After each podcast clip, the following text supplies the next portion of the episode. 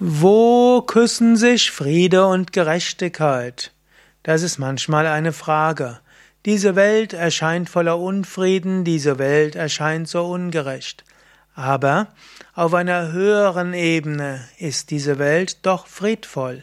Auf der physischen Ebene passiert so viel und so viele Ungerechtigkeit. Menschen, die freundlich sind, Denen geht es manchmal schlecht und Menschen, die ausgesprochen egoistisch sind, denen geht es manchmal gut.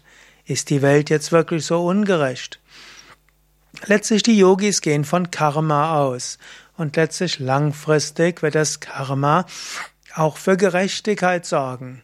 Letztlich erfährt jeder Mensch das, was er braucht, um sich spirituell zu entwickeln, in über viele Generationen. Und Friede ist die Tiefe deiner Seele.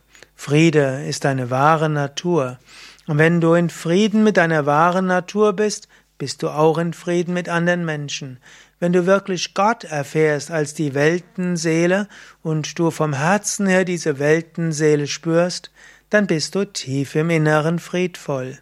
Du könntest sagen, in höheren Ebenen des Bewusstseins, dort küssen sich Friede und Gerechtigkeit.